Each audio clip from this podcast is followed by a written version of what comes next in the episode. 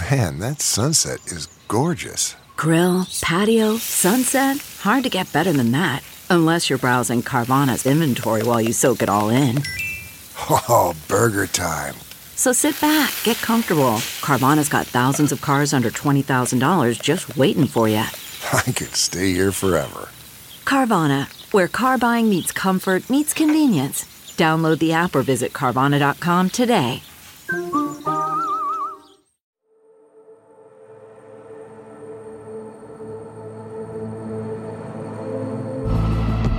¿Por qué está llorando? De alegría, pero ya lo logré. Ya llegué aquí, ya lo logré. Desafortunadamente ni la prensa tiene voz y voto. Es una realidad de lo que está pasando. De la corrupción política, la corrupción de empresas privadas, la corrupción del sistema social e incluso de la salud. Es por esa razón que hay diferencia y la gente tiene que salir. Hola, ¿qué tal? Yo soy Jamie Virgin de Sinclair Broadcasting. Gracias por estar con nosotros de nuevo esta semana para una nueva edición de Crisis de Inmigración, la pelea por la frontera. La historia más caliente de las últimas dos semanas, cuando hablamos de inmigración, ha sido la de los migrantes quienes fueron reclutados y tomaron un vuelo que supuestamente firmaron una autorización, que sabían lo que estaba pasando y que iban a tomar un vuelo pagado por el estado de Florida, su gobernador DeSantis, quien pagó por estos vuelos más de 1.6 millones de dólares para que llevaran a los migrantes a Martha's Vineyard en Massachusetts, un dinero que de nuevo vino del estado de Florida. Por eso queríamos ver cómo se siente la comunidad latina allá en Florida. Y para eso fuimos con uno de nuestros compañeros de Sinclair de TV Azteca, el presentador, el señor Carlos, Maecha. Ahora con nosotros está mi compañero Carlos Maecha en West Palm Beach, Florida. Es un anchor con nuestro canal de TV Azteca. Carlos, mil gracias por estar con nosotros hoy. No, para mí es un gran placer estar con ustedes. Gracias por la invitación, Jan. Carlos, háblanos un poquito del área donde tú estás en West Palm Beach, Florida, porque estamos oyendo mucho de todo lo que está pasando ahora mismo con el gobernador DeSantis, con el dinero que usó. Dime un poquito de cuál es el sentimiento de la comunidad latina en Florida. Bueno, realmente somos una comunidad muy variada. Tenemos de todo, la verdad que sí. Aquí en el sur de la Florida, lo que es condado Miami-Dade, Broward y Palm Beach, ha crecido increíblemente y la llegada de bastantes venezolanos, colombianos, por supuesto cubanos en la zona, ha cambiado un poco la dinámica con respecto a lo que es la parte migratoria del país. Y de lo que está pasando con lo del gobernador Ron DeSantis, pues realmente ha sido de impacto para las organizaciones defensoras de los derechos humanos, porque esto no tiene que ser una carta para una carrera política o para una agenda en contra del gobierno federal. Así que hay mucha incertidumbre, pero también decepción y ya surgen las primeras demandas en contra de la gobernación de la Florida con respecto al traslado de los migrantes a otras partes, metiéndose en temas migratorios que le compete a nivel federal y que le compete a los estados que realmente han tenido un impacto directo, como lo es el estado de Texas. Pero ahora el gobernador se involucra y no se sabe, mucha incertidumbre, si es una carta política o que realmente está detrás del gobierno federal. Háblame de la comunidad venezolana, porque te digo, aquí en Texas, cuando yo voy a la frontera, la mayoría de la gente que ha estado cruzando por Eagle Pass, por Del Río, son venezolanos, número uno, venezolanos, seguidos por colombianos, seguidos por cubanos y después nicaragüenses. ¿Cómo ustedes están recibiendo a esa, a esa comunidad que está entrando? Porque todos, casi todos dicen que van a Nueva York, van a Miami o si no se van a California. No están para quedarse aquí en, en Texas. ¿Qué es lo que tú ves allá en Florida? Aquí en la Florida eh, es una comunidad muy grande. Es una comunidad que incluso ciudades como Weston, El Doral, que es parte del condado Broward hacia la zona oeste, ha crecido de una manera increíble. Incluso comisionados y personal electo en esas jurisdicciones son de origen o venezolano o son venezolanos y que se hicieron ciudadanos en el proceso. Pero la reacción también ha sido como congelada por el proceso de lo que ha sido la inestabilidad política de un país que unos dicen que un presidente es la oposición como el otro que es Maduro y que realmente la realidad de Venezuela, aunque dicen ellos que ha mejorado bastante la economía y los eh, problemas sociales, la gente sigue saliendo, la gente no ve ninguna esperanza y que esto no solamente está afectando a Venezuela en particular, sino en otros países. Muchos venezolanos que vivían en Chile se salieron de este país por la situación que vive Chile en este momento. Un nuevo presidente presidente joven, por cierto, y que tiene tendencias izquierdistas y que desafortunadamente ahora no le sale lo de la constitución, de una reforma constitucional. Entonces esos mismos venezolanos están saliendo de ahí y para dónde cogen también?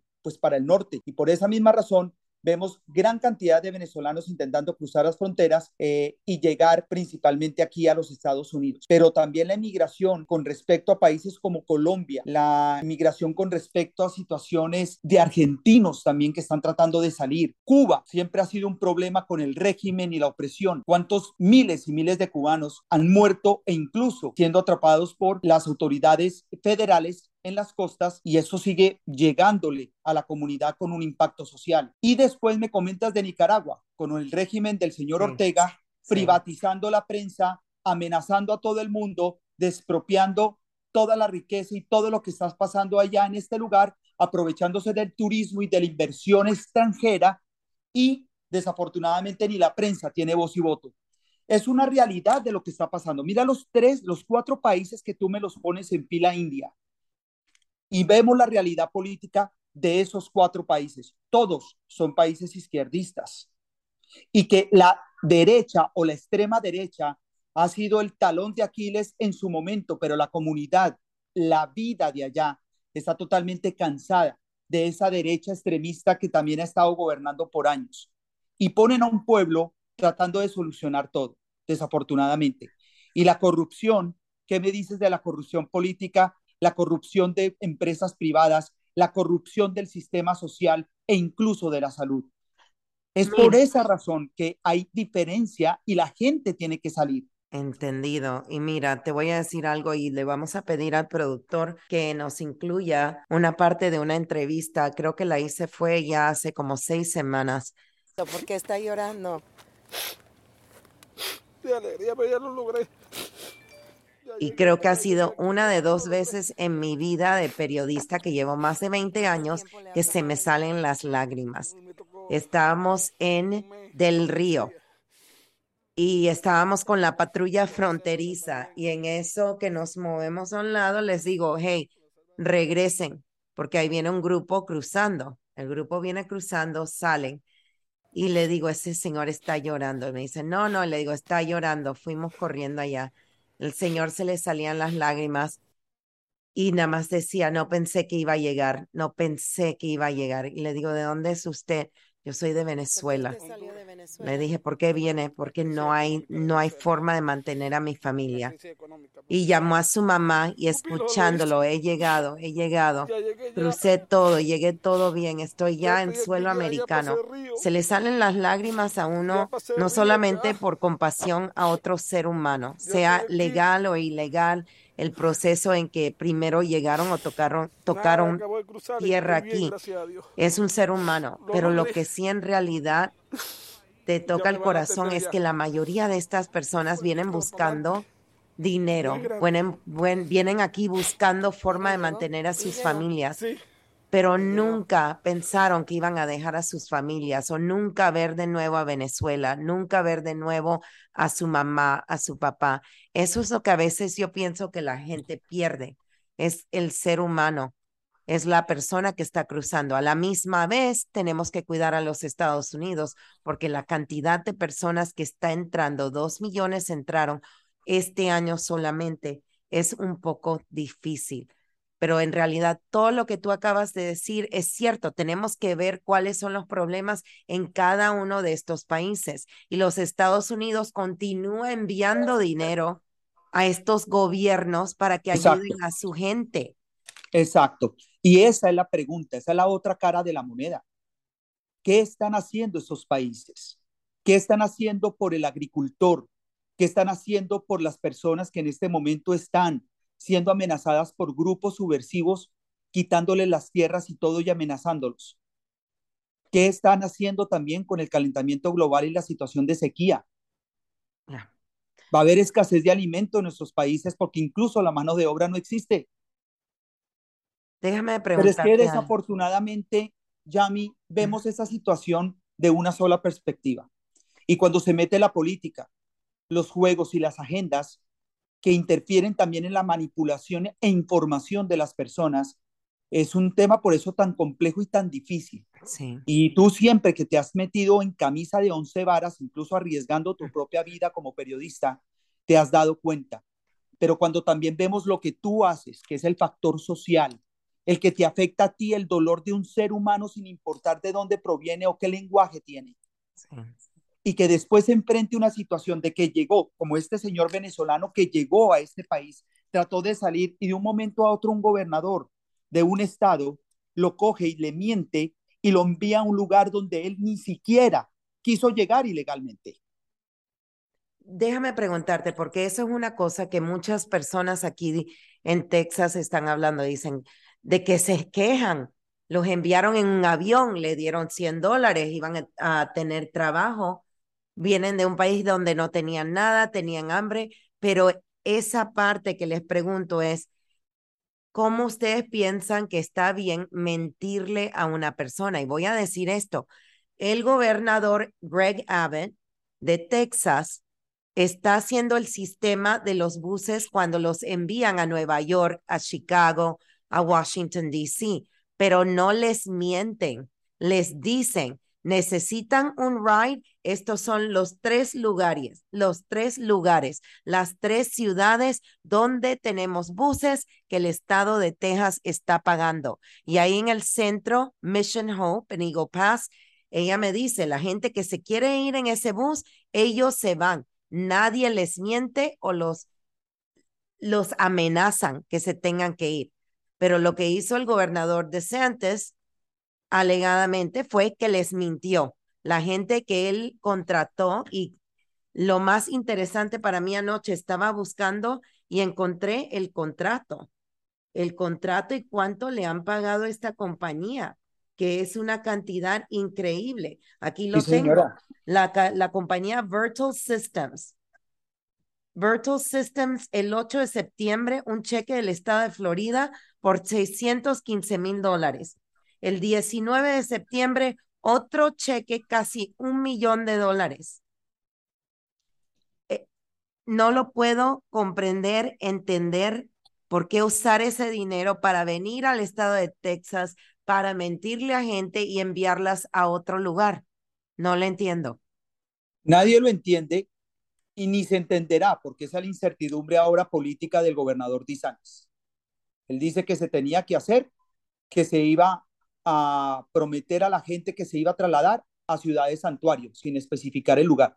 El documento incluso que los migrantes firmaron dice en el acta que los enviarán a ciudades santuarios. Entonces, eso es lo único que dice la gobernación de la Florida oficialmente.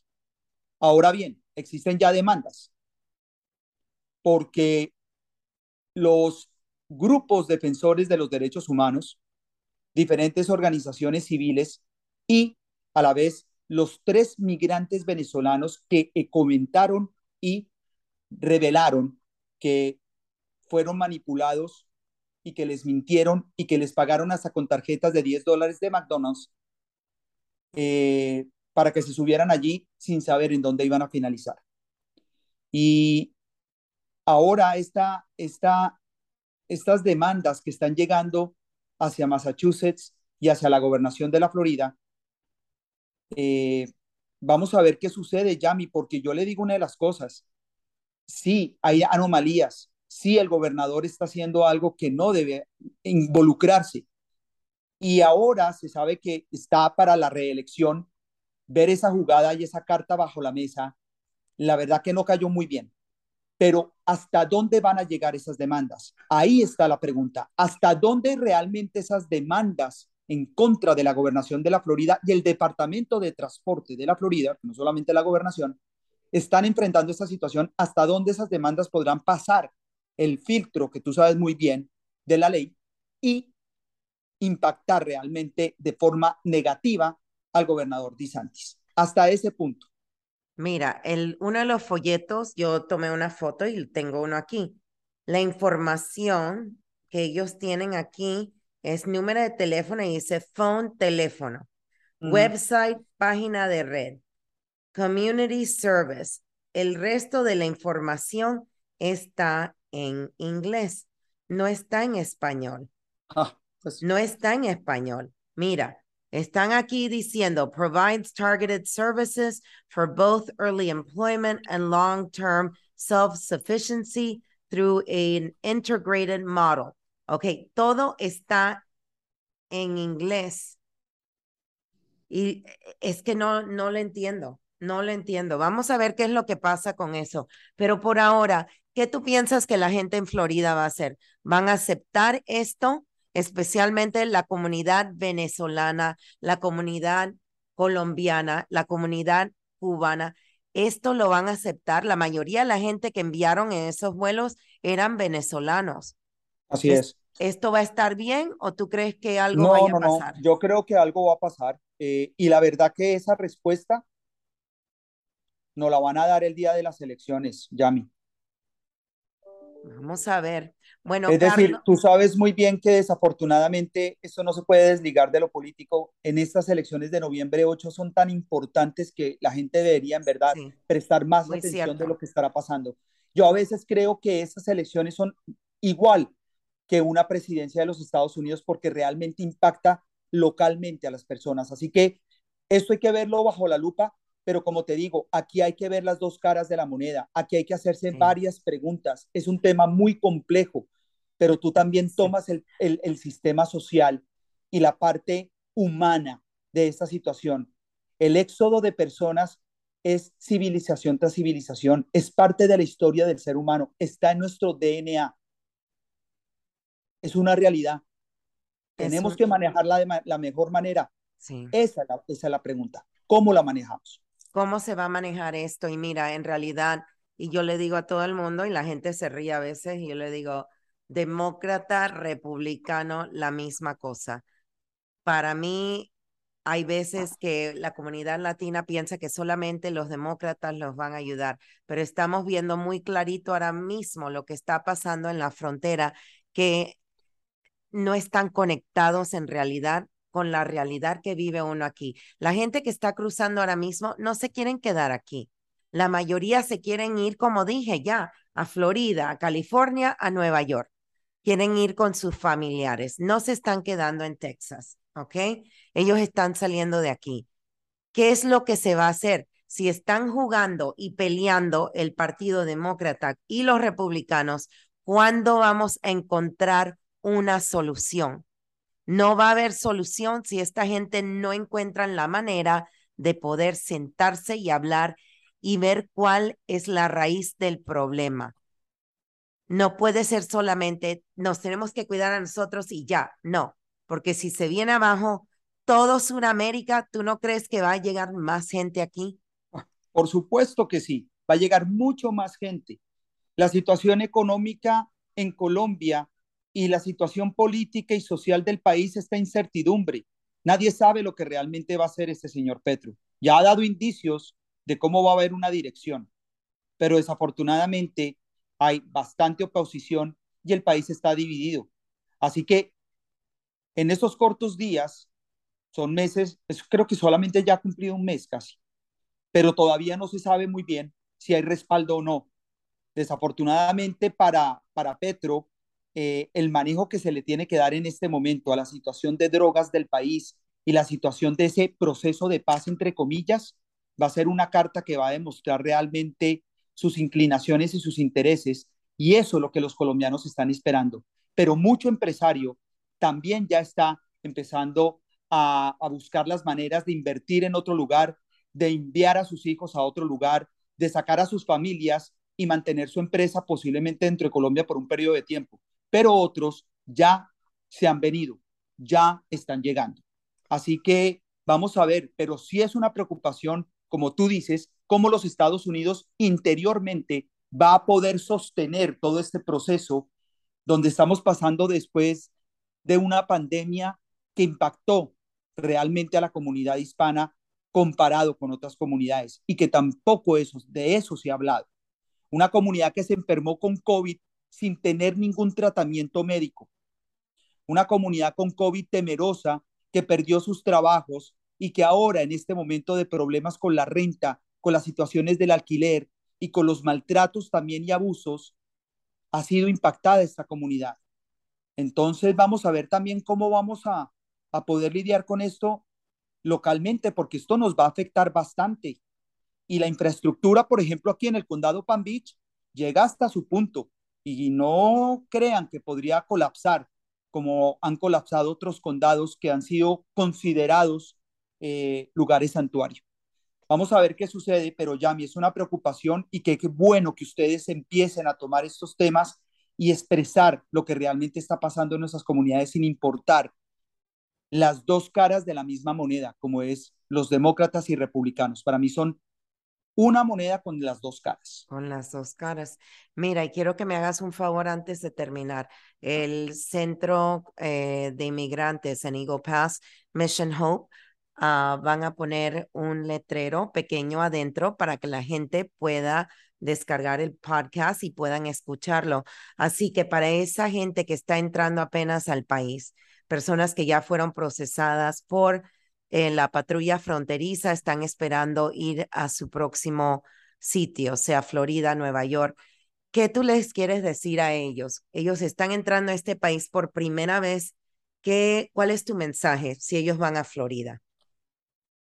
Pues que tienen que cuidarse bastante porque desafortunadamente aquí se es que esto, eso, eso yo, lo voy a decir también de esta manera, la, la inmigración y la situación ilegal eh, por eso es que no existe una reforma migratoria, porque tiene un interés detrás. Esto realmente billete hay de por medio. Y esto es un interés para organizaciones, para personas que se aprovechan y para el mismo gobierno. Hay que tener mucho cuidado. A mí lo que me preocupa es la integridad del migrante, su salud mental, su situación de ver cómo va a poder salir adelante sus hijos, que nos lleguen a ser manipulados, abusados, incluso abusados sexualmente. Es que esto, por eso lo digo como lo dije anteriormente. Esto es un problema muy complejo, pero gracias a esos podcasts se puede tocar también la parte social, la parte humana. Pero que vamos a tener un problema mayor, no te cabe la, mayor, eh, la menor duda, Yami, que esto sí va a suceder y vamos a ver cómo lo vamos a enfrentar después de una pandemia y las situaciones económicas que se avecinan con el tema también de, de, la crisis. Bueno, muy difícil. Muy, difícil. Podemos parar, eh, podemos estar aquí hablando por 20 horas, pero mira, mil gracias. Quiero agradecerte que estés con nosotros hoy. Vamos a continuar con el podcast, vamos a continuar sacando más información y también para la gente que nos esté escuchando, si quieren oír algo específico o quieren que nosotros investiguemos algo aquí que esté sucediendo, por favor nos pueden mandar un email.